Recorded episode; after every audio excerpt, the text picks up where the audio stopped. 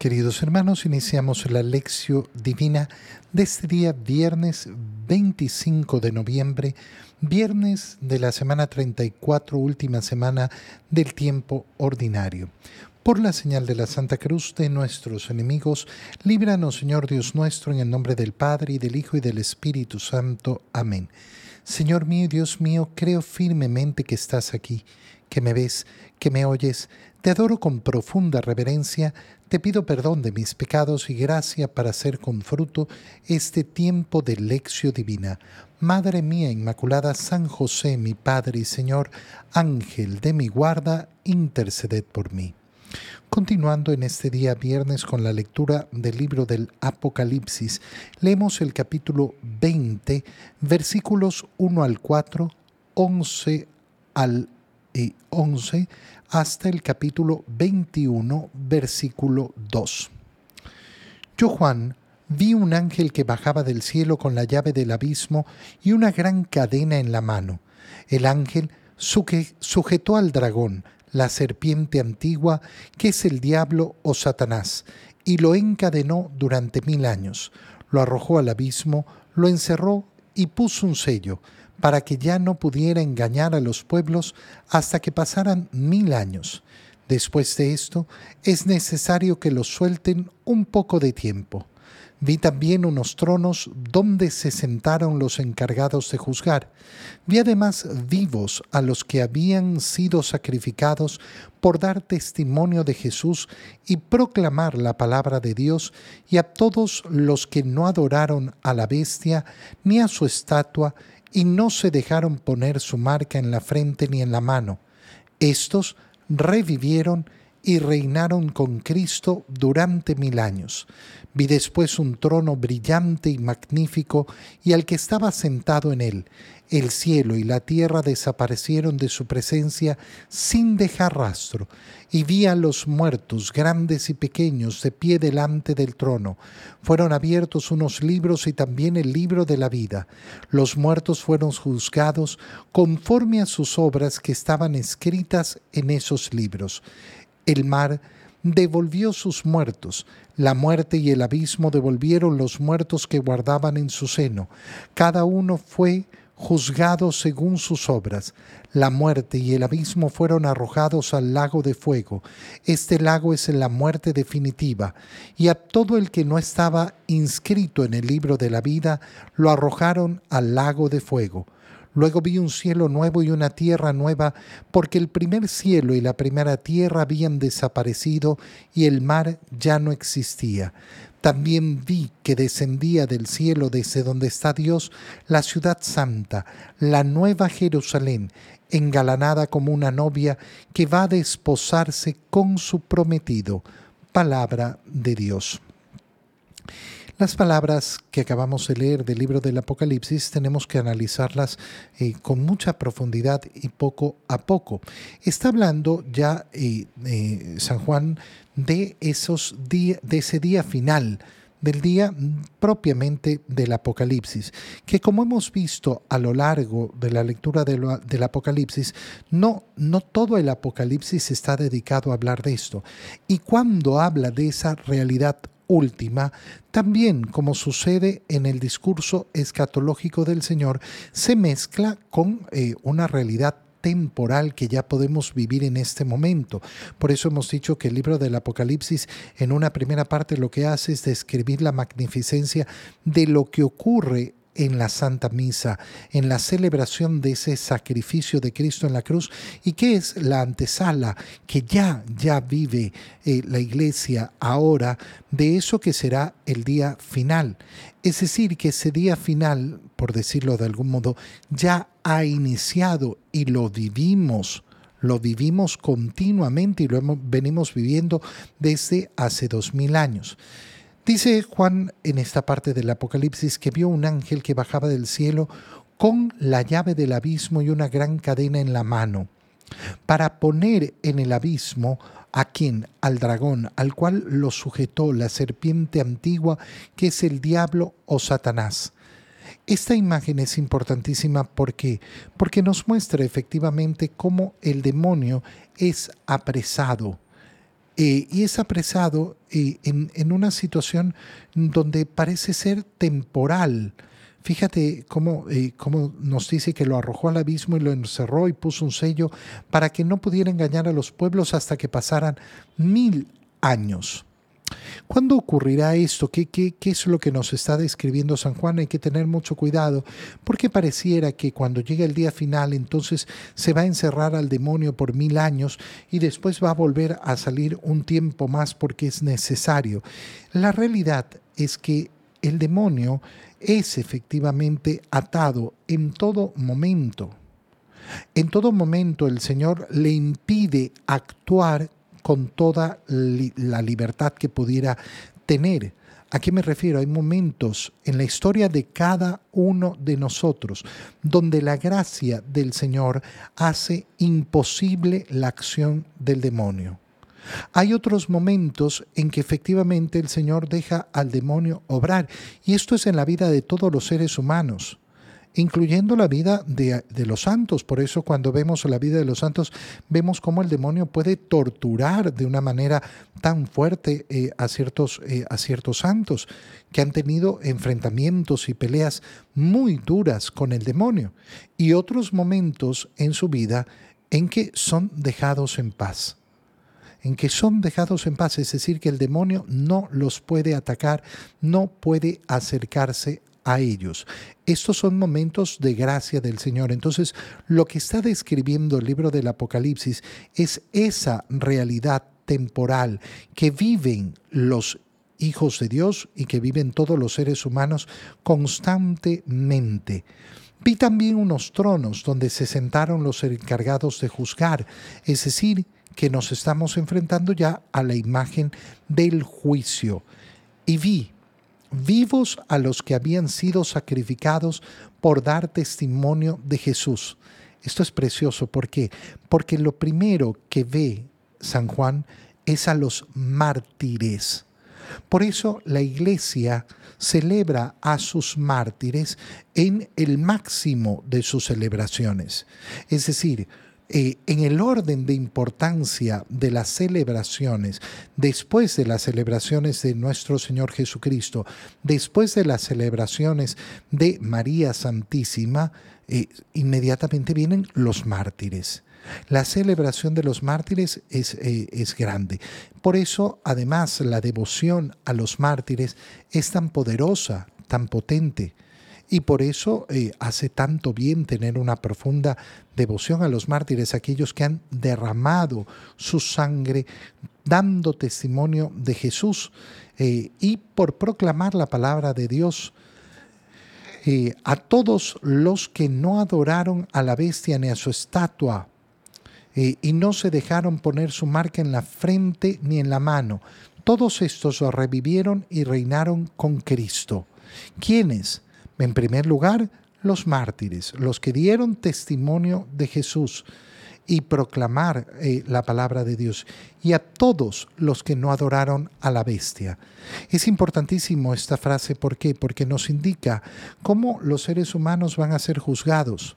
No van a ser juzgados eh, en esencia por si fueron católicos o no fueron católicos. Esto porque muchas personas, ay, pero ¿y aquellos que nunca conocieron a Cristo? no van a ser juzgados por lo que no pudieron tener. Van a, juzgados, van a, ser, juzgados por no haberse entregado a la adoración del demonio, de la bestia, es decir, por no adorar el mundo y el demonio que es el príncipe de este mundo. Revivieron y reinaron. Y vi después un trono brillante y magnífico y al que estaba sentado en él. Y el cielo y la tierra desaparecieron. Esta imagen también es importantísima. ¿Por qué? Porque nos habla efectivamente de ese fin del mundo.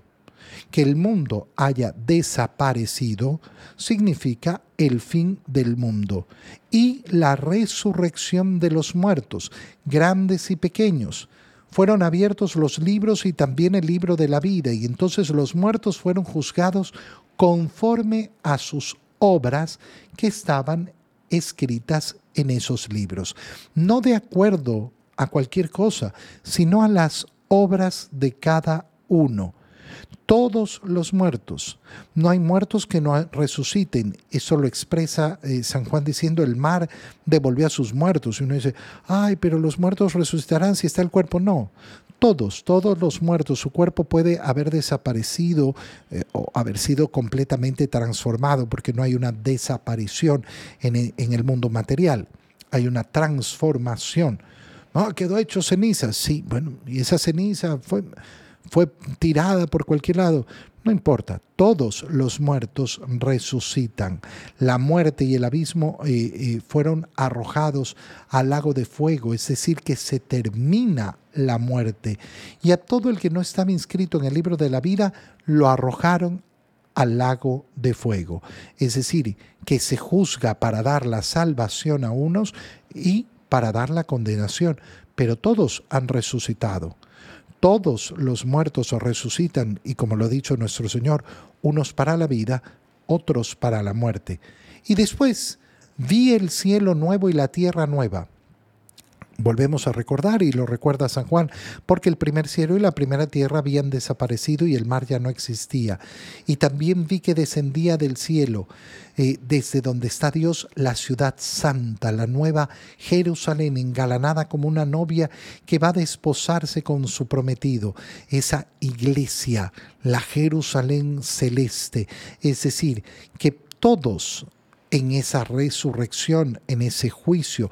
Todos los que son juzgados dignos de la vida viven en unión esponsal con Jesús. Esa es la imagen de esa Jerusalén celeste. En el Evangelio, continuando con el Evangelio de San Lucas, leemos el capítulo 21, versículos 29 al 33. En aquel tiempo Jesús propuso a sus discípulos esta comparación. Fíjense en la higuera y en los demás árboles. Cuando ven que empiezan a dar fruto, saben que ya está cerca el verano. Así también, cuando vean que suceden las cosas que les he dicho, sepan que el reino de Dios está cerca. Yo les aseguro que antes de que esta generación muera, todo esto se cumplirá. Podrán dejar de existir el cielo y la tierra, pero mis palabras no dejarán de cumplirse. Recordemos, perdón, palabra del Señor. Recordemos que en ese discurso escatológico, ese discurso sobre las realidades últimas, el Señor, en primer lugar, habla siempre en esta doble, eh, doble vía hablar de las profecías de lo que va a ocurrir y que a partir de ahí no quedará piedra sobre piedra en el templo de Jerusalén, todo será destruido y lo mezcla con ese día final, como si estas dos realidades estuvieran unidas y están unidas pero no están unidas de una manera temporal, es decir, que ocurre una e inmediatamente ocurre otra. No, la destrucción de Jerusalén ocurrió en el año 70. El fin del mundo, nadie tiene idea cuándo va a ocurrir. Y sucede exactamente lo mismo. Nos dice el Señor ahora, estén atentos a las señales. Estén atentos a las señales. ¿A cuáles? ¿A, las, a las, la destrucción de Jerusalén? Sí, y por eso es importante recordar que ningún cristiano estaba en Jerusalén cuando fue destruida. Pero nos habla, lógicamente, de estar atento de las señales de una manera muy natural. Fíjense en la higuera, nos dice, y en los demás árboles. Cuando ven que empiezan a dar frutos, saben que ya está cerca el verano. Es algo natural. Entonces, no se necesita una gran sabiduría para entender los signos de los tiempos. Así también, cuando vean que suceden las cosas que les he dicho, sepan que el reino de Dios está cerca. Ah, pero entonces eh, tenemos que interpretar las señales con que ya se acaba el mundo. No, mira, lo que tienes que interpretar es algo muy sencillo, que ni un día en nuestra vida nos hacemos más jóvenes. Nunca. Nunca nos hacemos más jóvenes. Y esto eh, es eh, inevitable, sí. Y esto es para todos, sí. Y esto lo puede observar cualquier ser humano, sí. Es parte de la naturaleza. ¿Y qué significa eso? Que mientras más pasan los días de nuestra vida, más cerca está nuestra muerte. Siempre estoy un paso más cerca de la muerte. Esto es un signo que todos podemos contemplar. Podemos contemplar efectivamente la fragilidad de la vida humana y darnos cuenta de que yo no tengo comprado ni un minuto en este mundo. A veces eh, la gente quiere sorprenderse, ay, pero se murió sin aviso, no, no estaba perfecto y no sé qué. Pero si la muerte siempre es así, la muerte siempre es así. A veces eh, tenemos este pensamiento, no, pero yo estaba muy bien. Sí, mira, yo estoy muy bien hasta que me enfermo. No, no, no es que se enferma la persona que eh, había pasado por esto y por aquello. No, mira, yo un día estaba sano y al día siguiente estaba enfermo. Esto es una realidad tan natural como ver que los árboles están dando fruto y por tanto ha llegado el verano. Sí, sí. A veces nos ponemos unas ideas en la cabeza que parecería asombroso lo que sucede, cuando no tiene nada de asombroso. La gente se muere con mucha facilidad, la gente se enferma con mucha facilidad. Nuestra vida es frágil, sumamente frágil, y por eso yo no puedo dar por comprado ni un minuto en este mundo, ni un minuto. Y entonces siempre tengo que estar listo. Cuando es verano, siempre es verano en mi vida.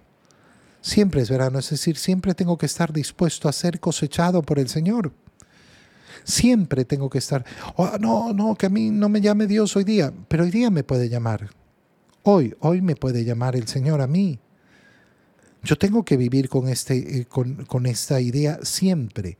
Y, y, no significa vivir aterrado, ni vivir angustiado, ni vivir... No, significa que yo tengo que aprovechar. Aprovechar al máximo el tiempo que Dios me da. Cuando me dejo llevar por la pereza, cuando dedico mi tiempo a cosas banales y superficiales, tengo que darme cuenta que estoy desperdiciando lo que Dios me da lo estoy desperdiciando. Así también entonces cuando vean que suceden estas cosas, sepan que el reino de Dios está cerca, pero el reino de Dios está aquí. Y por eso nosotros tenemos que ver efectivamente los signos. Tengo la gracia de Dios, tengo la misericordia de Dios a mi alcance, tengo la comunión a mi alcance, tengo a mi Señor a mi alcance.